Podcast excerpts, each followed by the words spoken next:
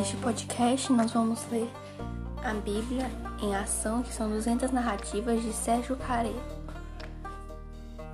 E todos os dias eu postarei um novo podcast com uma história bíblica.